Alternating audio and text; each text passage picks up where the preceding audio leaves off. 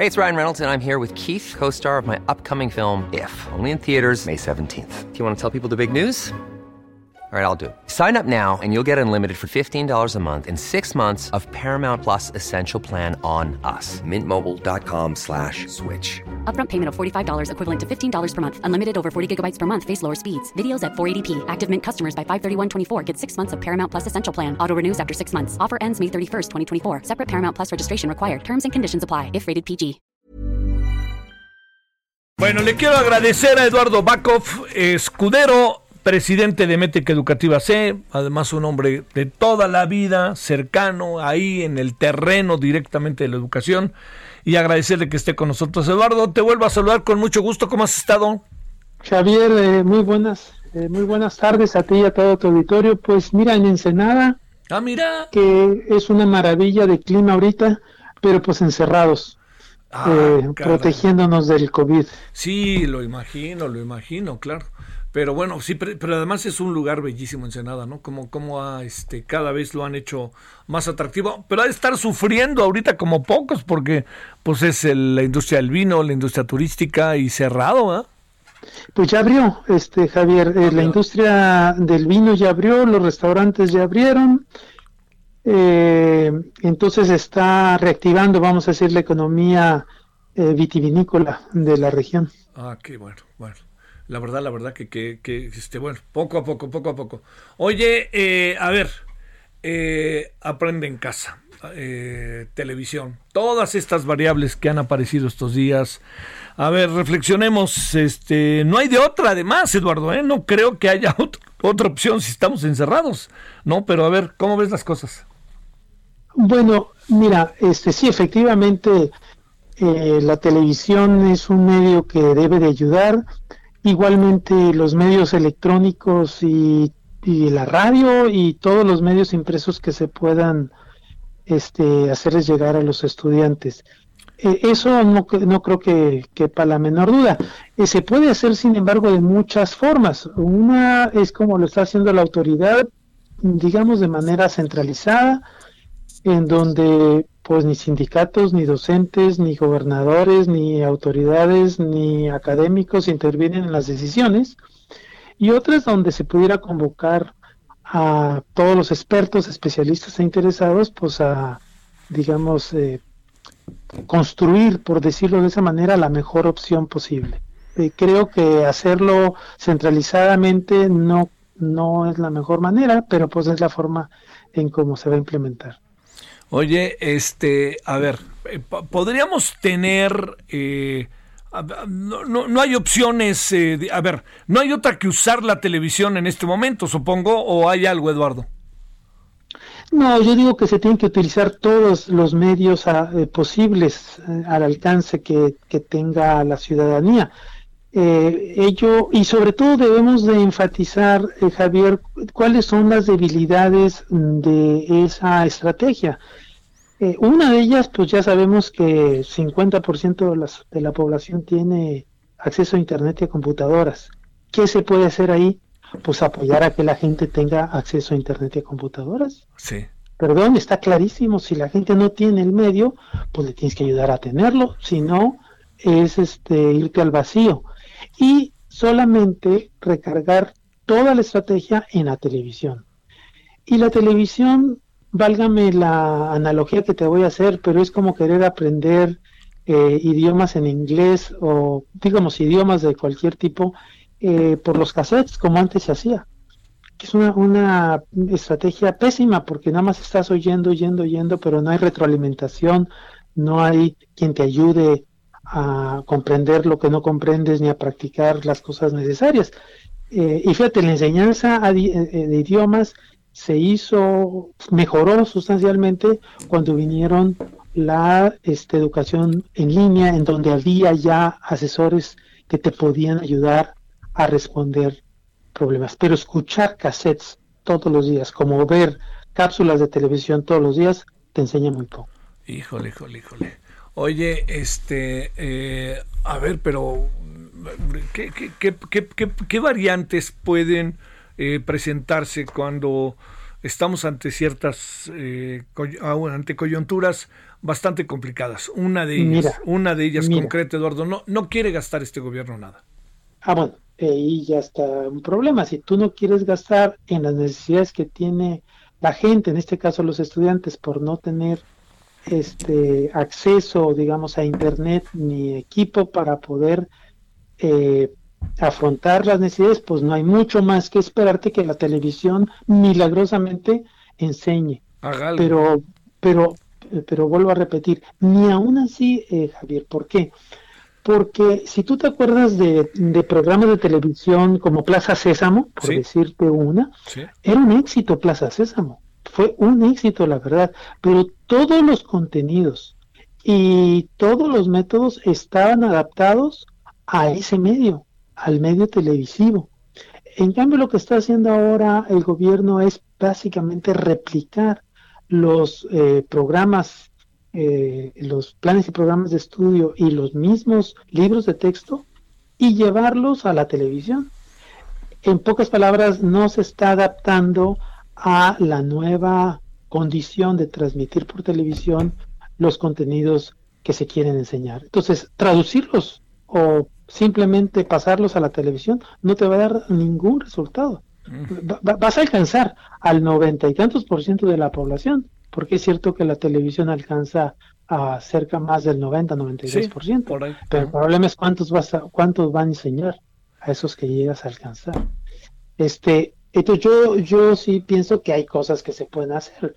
Este, una de ellas, como te decía, es adaptar los este, contenidos curriculares a la nueva este, modalidad, que en este caso es la televisiva, junto con la digital. La televisiva mm, yo creo que tiene pocas posibilidades de éxito, pero si la combinas con la digital, en donde la digital tiene la posibilidad de acceder mucha gente, mejoras sustancialmente. Quiero decirte, la televisiva ni la radio por sí misma es muy eficiente porque tú eres como estudiante un receptor pero nadie te retroalimenta, nadie te dice si estás aprendiendo o no.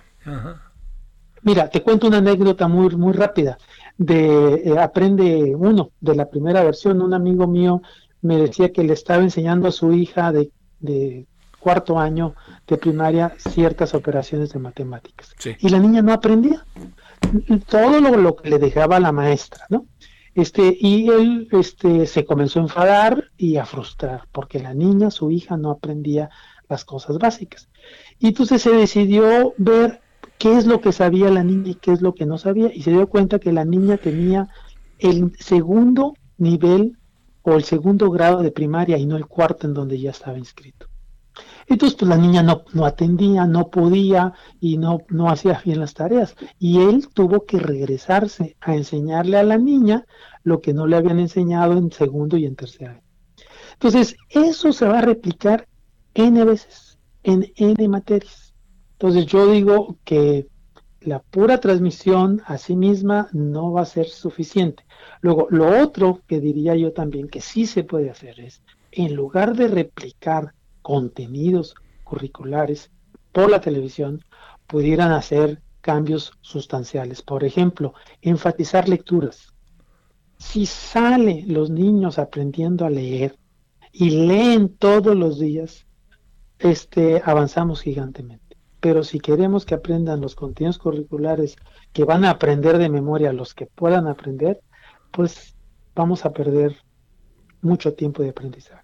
¿Cómo evaluar Uf, ese es otro tema. Eso es un tema, eh, digamos, lo que están haciendo actualmente es a través de eh, la plataforma de Google este, para la enseñanza. Les dejan a los estudiantes algunas actividades, los estudiantes las la regresan y los profesores las califican. Y fíjate, lo triste es que en toda esta estrategia, la actividad del profesor va a ser esa, va a ser la de supervisar y la de corregir tareas. Es decir, al profesor se le está dando muy pocas eh, posibilidades de intervenir en el proceso de enseñanza-aprendizaje porque todo lo están viendo a través del lente de la televisión. ¿Y el profesor dónde está? No se dice, ah, no sabemos. Sí. Hay una laguna gigante. Yo me puse a investigar ahora que sabía que me ibas a entrevistar, a ver todo lo que se sabía, se sabe muy poco de la actividad del profesor. Tampoco se saben muy bien todas las actividades del, de la televisión, porque dijeron que se iba a, a, publicar creo que el 16 de agosto. Entonces hasta el 16 de agosto vamos a saber cómo vienen las clases que empiezan el 24, una semanita después. En fin, no, no, no tenemos todos los elementos como para emitir un juicio contundente, pero lo que avisoro yo eh, son varias cosas. Una de ellas es que no se va a aprender mucho, más bien se va a retrasar el PNUD, por ejemplo, está eh, calculando que como el 15% de la población de, estudiantes de secundaria que terminan la secundaria ya no van a ingresar y que se van a perder como un año de aprendizaje en esta pandemia. Si es que salimos, si salimos temprano. ¿Cómo le salimos ¿Cómo le están haciendo Eduardo Bakov países como el nuestro? Porque la, la, incluso se ha informado de manera medio pomposa que algunos países quieren replicar el modelo nuestro. Mira, este, yo me abstendría ahí de, de, hacer así comparaciones. Lo que sí sé es que la gente en México y el estudiante, mira, que tiene en su casa un papá o una mamá que está, eh, que tiene educación y que es capaz de ayudarle a su hijo a aprender, el niño va a aprender. Pero en todas aquellas casas donde el papá es analfabeta, donde no llegan a, donde hay rezago educativo, vamos, donde no llega ni siquiera a la secundaria terminada, este, los papás tienen muy poca posibilidad de ayudar a sus hijos y por lo tanto los hijos tienen muy pocas posibilidades de aprender. Ahora, ¿qué se hace en, México? pues lo que se hace en los países más desarrollados, eh, por Internet, por, eh, eh, digamos, en una situación donde el profesor puede ponerse en contacto con los estudiantes, puede retroalimentar a los estudiantes, pero eso sucede en las clases altas, en las clases acomodadas, en donde tienes todas las facilidades y sobre todo que tienes la posibilidad de que tus hijos, o, en este caso los papás, puedan ayudar a sus hijos. Sí entre más chiquito es el niño, más necesidad tiene de ser ayudado. Y entre más grande, es más compleja la ayuda que requiere de los padres de familia. ¿Por qué? Porque los contenidos, pues, no es lo mismo aprender aritmética que aprender álgebra o trigonometría, ¿no? Entonces, eh, también se ve en el número de niños.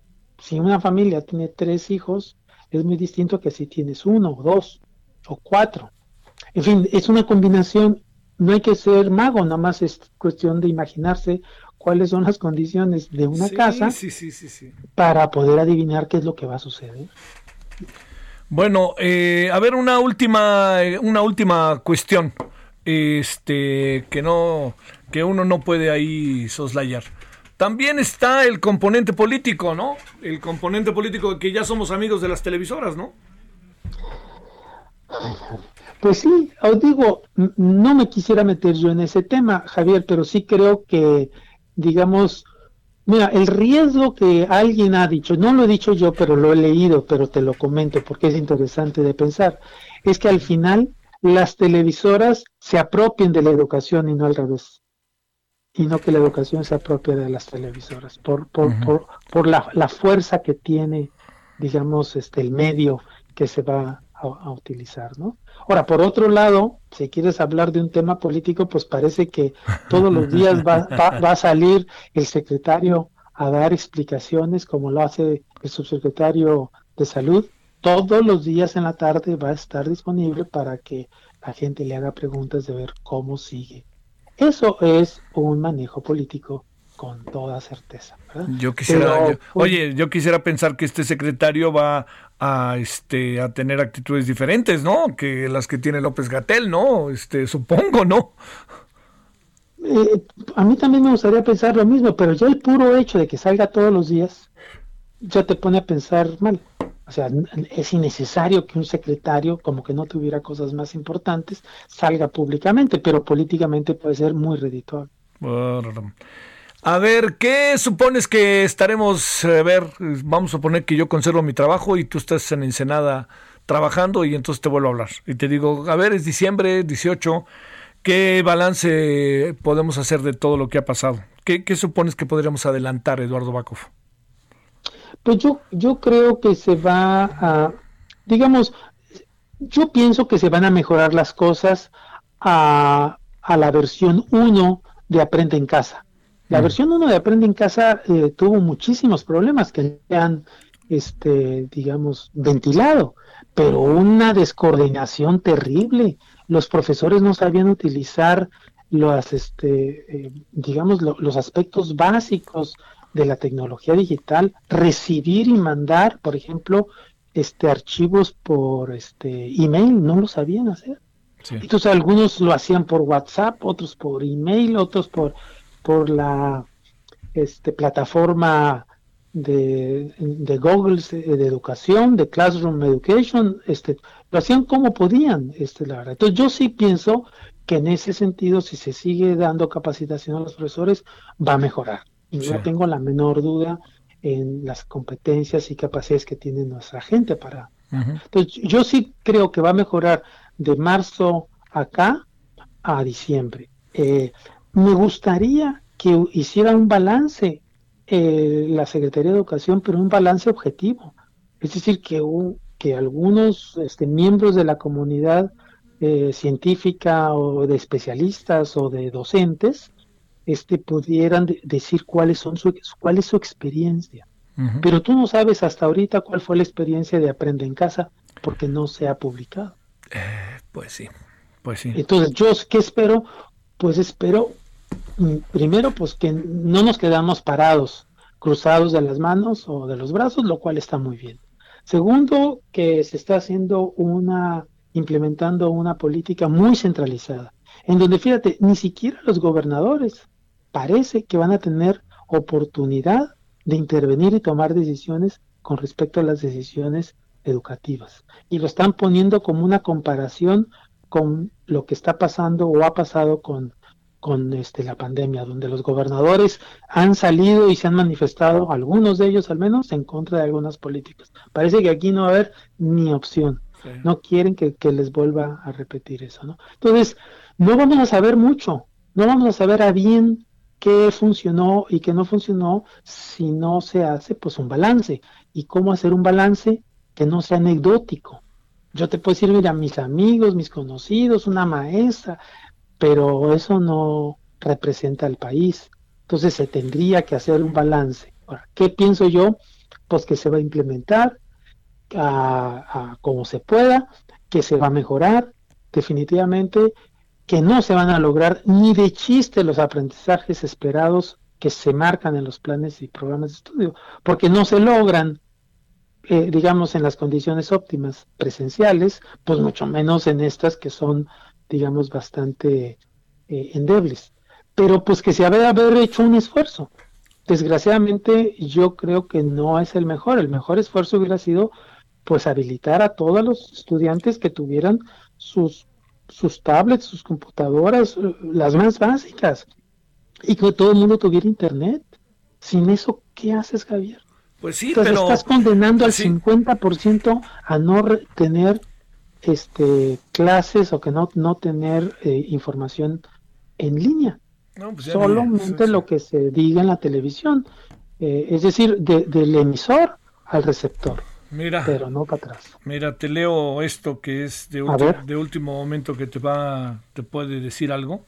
Alegando que el modelo nacional no encaja en todos los estados, la Alianza Federalista de Gobernadores anunció que trabajará en diseños de nuevos indicadores en materia educativa para definir la ruta para regreso a clase en 10 entidades. Estuvieron ahí en Torreón, hemos decidido construir un sistema de indicadores de salud para la acción educativa de nuestras entidades y ahora pues también el tema educativo. E, e, eso es lo mejor que pueden hacer, Javier. Fíjate, deben de, tener un sistema de indicadores que desgraciadamente el gobierno federal destruyó al destruir el INE, el INE porque tenía un sistema de indicadores de educación que nos hubiera servido muy bien para saber si avanzamos, si nos, si nos estancamos, si quedamos, o si avanzamos en dónde y si no avanzamos también en dónde para tomar decisiones, pero a ciegas, solamente creyéndole la palabra al secretario de Educación o a quien fuera, pues este pues eh, hemos retrocedido terriblemente. Entonces sí creo que los gobernadores, quienes sean, no me importa si son de la oposición o son del propio partido, eh, intervengan y no se queden con los brazos cruzados a ver qué les dice la federación, como se los dijo en el caso de la pandemia. Y qué bueno que intervengan, qué bueno que hagan ese sistema de indicadores y que con ese retroalimenten a la federación para que mejore las cosas, sabiendo que el reto es gigante. O sea, en eso, mm, digamos, estamos totalmente ciertos, pero sí creo que se pueden haber hecho cosas mejores, más bien planeadas y, y que la sobre todo mi preocupación es la gente humilde. E, esa es la gente que está destinada a ser los primeros, fíjate, primero los pobres en salir del sistema educativo, primero los pobres en no aprender. Entonces sí es primero los pobres, pero del lado negativo, no del positivo. Eduardo Bakov, te mando un gran saludo y el agradecimiento que hayas estado con nosotros. Gracias, este Javier, igualmente, cuídate. Igualmente tú. Órale, eso, eso siempre traigo, te lo puedo asegurar. Muchas gracias. Un abrazo. Para ti. Gracias, Eduardo Bakov, eh, especialista, presidente de Métrica Educativa, especialista en temas eh, educativos.